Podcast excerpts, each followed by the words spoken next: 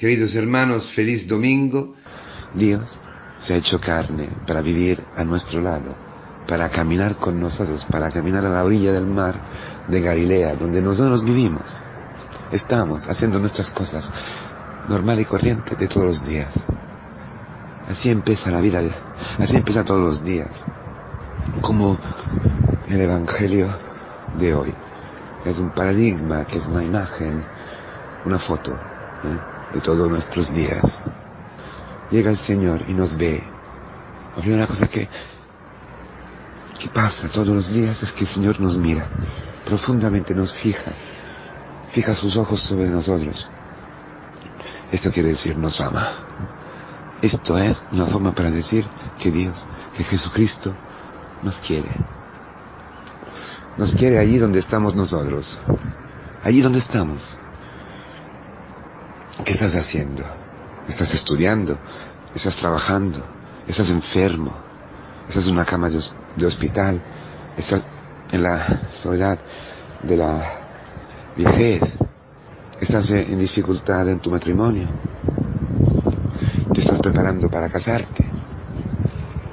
¿Tienes dificultad con tu novio, con tu novia? Lo que tú estás haciendo, allí mismo el Señor hoy te mira. Te mira con tus redes, con lo que tú utilizas, con los instrumentos de tu vida, con que tú te alimentas, con que tú intentas saciarte. Y te ve, y te ve con amor y ternura mientras intentas arreglar los agujeros que se producen en las redes, los agujeros, agujeros que se producen en nuestra relación con los demás y que intentamos, quizás ahora en este momento mismo, estás intentando de arreglar, de coser, de recoser, de recuperar aquella relación, aquel, aquella relación con tu, con tu padre, con tu madre, con tu hermano. Te mira Cristo, te mira con amor y te llama te llama conversión, porque te anuncia que el reino de Dios está cerca, ya ha llegado.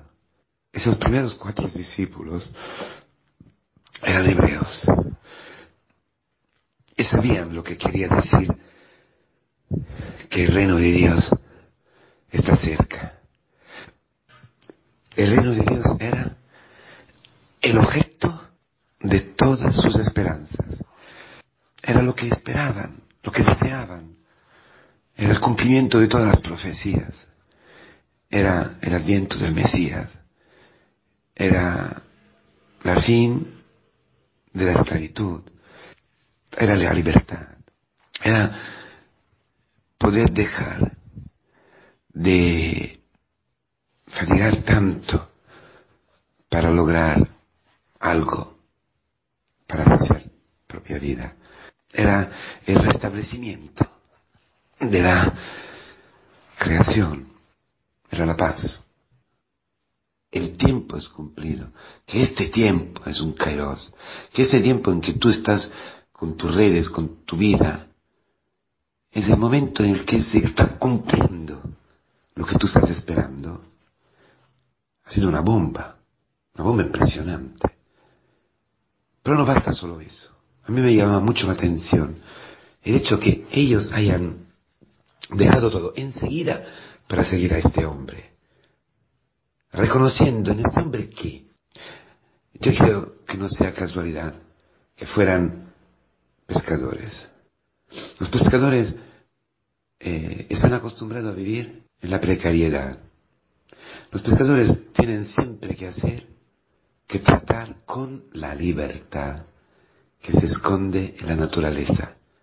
Tú puedes hacerlo todo, puedes saber muy bien cómo se pesca, pero siempre hay un margen de imprevisibilidad, un margen de en que la naturaleza eh, eh, es libre y, y tú puedes fracasar, puedes no pescar nada. De hecho, en otro evangelio similar, se dice que, pero, que, que, que Pedro, no, el Señor le dice, que es una otra forma, ¿no? En que está descrita la llamada, le dice al Señor, Frau, hemos pescado toda la noche y no hemos cogido nada. hemos pescado nada. ¿Qué? Hemos fatigado, nos hemos cansado toda la noche sin pescar nada. ¿Por qué? Porque el pez es libre. No obedece a tu red. Se escapa muchas veces de tu red. No pasa donde tú piensas que tiene que pasar. Donde ha pasado siempre, pero esta noche no pasa.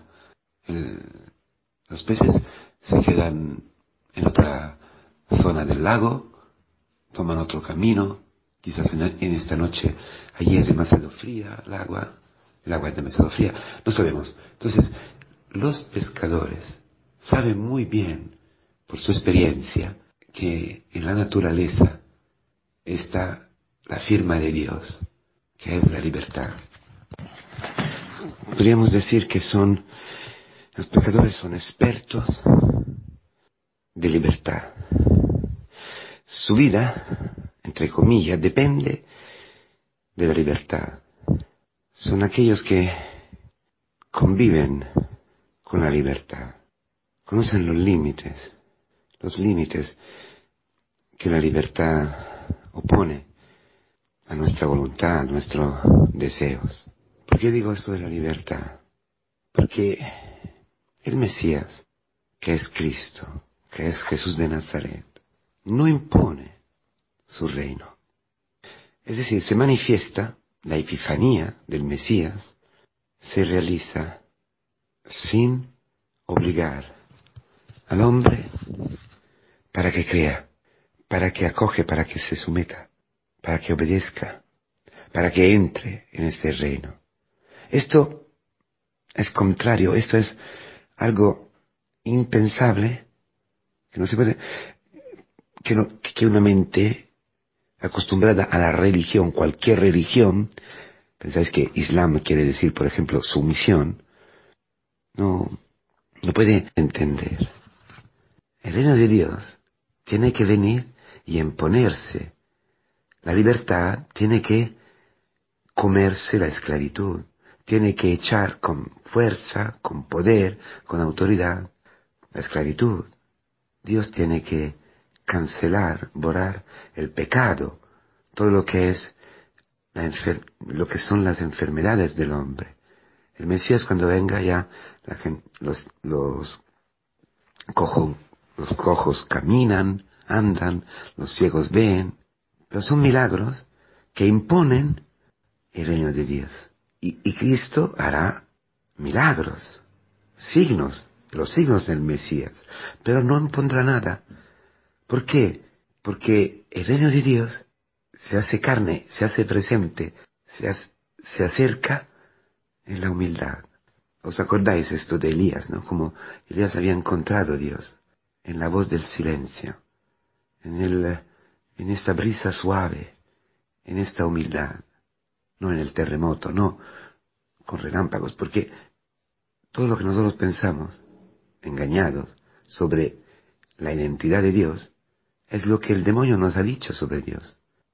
Es lo que el demonio dice a ti y a mí, ha dicho a ti y a mí, que es Dios.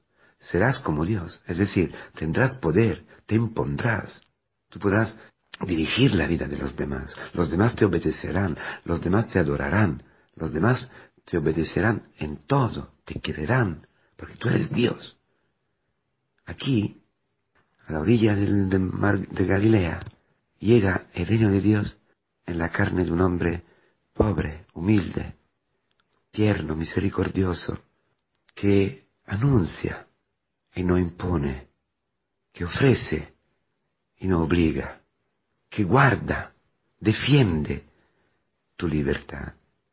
Por eso esos pescadores que saben muy bien que con la libertad no se puede, que con la libertad de la naturaleza no se puede, con su propia libertad, con nuestra propia libertad, no hay ninguna imposición que logre obligar al alma porque la libertad, la libertad es la característica más importante que nos hace semejante a Dios. Bueno, Jesús es el único que respecta la libertad. Es el reino de Dios. Él mismo es el reino de Dios. Él mismo es la posibilidad ofrecida a la libertad del hombre de cumplirse. ¿eh? Porque la libertad cumplida es amar. La libertad cumplida es entregarse. Por eso Cristo se está entregando.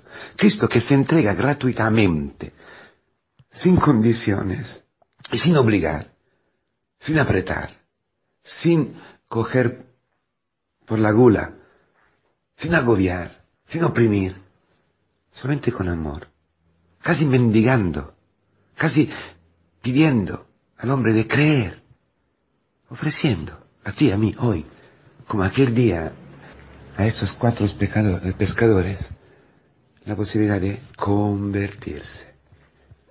Hubieran podido decir, no me interesa. Hubieran podido hacer como los peces. Digo, no, yo aquí en esta red no entro. No, yo, yo me escapo. Yo tengo que hacer mi vida. Hubieran podido decirlo. Ma exactamente aquel, aquel encuentro, exactamente Cristo, era el único que se le anunciaba la, gran, la cosa más grande, lo que ellos deseaban, sin atentar, sin herir su libertad. Ellos, ellos, que eran expertos en libertad, que sabían lo que quiere decir, entonces tenían una sensibilidad para decir, este tiene que ser el Mesías. Algo hay en este hombre que no hay en otro, en ningún otro. El único que me respecta. El único que me quiere así como soy. Como soy. El único que me quiere gratuitamente, guardando, defendiendo ¿eh? mi libertad. Ese es el punto fundamental del Evangelio de hoy. Ese es el punto de cada llamada, de cada día de la vida cristiana, de la conversión. Cree, cree, apóyate en mí y verás maravillas. apóyate en mi amor y verás maravillas.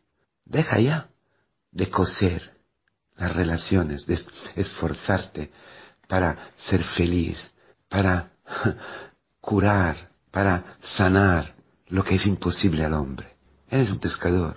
Es decir, tú también eres un pescador. Yo también soy un pescador. Tú sabes que tu novia es libre.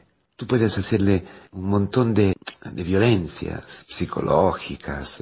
Puedes intentar comprarte, comprar su afecto, su, su, consideración. Pero tú sabes que todo eso es falso. Lo sabes. ¿Por qué? Porque tú eres libre. Tú eres libre. ¿Cuántas veces te ha sido predicado el Evangelio cuántas veces te has endurecido? ¿Cuántas veces has rechazado el Evangelio, la predicación? ¿Cuántas veces has querido defenderte y no perdonar y no dejar que el otro sea lo que es? ¿Sabes qué es la libertad? Como estos pescadores, sabes que es imposible que solamente el amor puede ganar a la libertad. El amor gratuito que no se impone, que no obliga, el amor que te deja libre. Es lo que tú quieres, ser amado en la libertad, ser amado no porque tengo que acoger, sino porque el amor en sí mismo es la respuesta a todos tus deseos, es el cumplimiento de tu libertad. Nuestra libertad busca esta forma de amor, de ser amado, este amor que ningún hombre tiene. Por eso dejaron todo y entendieron bien, en aquel momento entendieron bien lo que el Señor le estaba diciendo. ¿Qué le estaba diciendo? Seguirme, porque os haré pescadores de hombres. Como yo te he pescado a ti, como yo te, estoy pescando con amor, guardando tu libertad, como yo, eh, mi amor, mi, mi misericordia, mi ternura, te está enamorando de mí, así tú harás con los demás.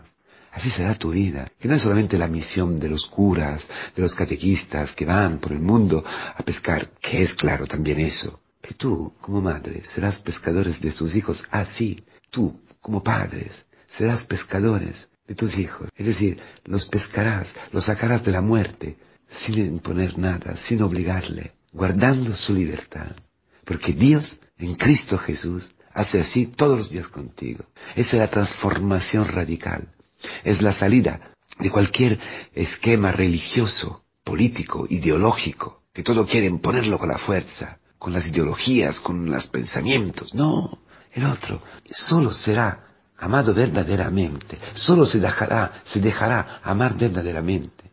Si tú actuarás como el Padre, como Dios. Si serás imagen y semejanza del Padre. ¿Y el Padre qué ha hecho? Ha dejado que el Hijo pródigo se vaya. Lo ha amado gratuitamente. El padre del hijo pródigo ha lanzado la red, lo ha pescado en el momento en que, en que el hijo se haya ido. En aquel momento, el padre ha pescado al hijo. Cuando el hijo se ha ido. De hecho, ha habido el momento en que, volviendo en sí mismo, se ha dado cuenta que aquella red era su vida. Aquella red de donde quería escaparse se había alargado, alargado, extendido, extendido, extendido, extendido, extendido, al infinito al infinito, hacia aquella situación donde él estaba. El Padre no lo había dejado. ¿Por qué? Porque la presencia del Padre se hacía nostalgia, se hacía deseo de estar dentro de aquella red, que aquella red que el demonio le había dicho que era una opresión, que era una constricción, sin embargo era misericordia. Entonces, ser pescadores de hombres quiere decir extender nuestra red, nuestra misericordia, nuestro amor, nuestra paciencia al infinito, para que cualquier hombre, mi marido, mi mujer, mis hijos, pueda ser libre totalmente, porque totalmente es querido. Totalmente, así como son. Si se van a la derecha, a la izquierda, abajo, arriba, nuestra red, es decir, nuestra paciencia, nuestro amor, llega a cualquier lugar. Esto es imposible al hombre. Esto lo puede hacer Cristo. Cristo vivo en ti. Esto puede querer decir esperar al otro años. Amarlo sin ver nada durante largos años, quizás toda la vida. Quizás esto no sabemos cuánto va a ocurrir por tu marido, por tus hijos, por tus padres, por tu hermano. Pero esto es lo que hace Cristo contigo, que ha tenido paciencia hasta hoy para que tú puedas escuchar esta palabra y decir, eso era lo que quería.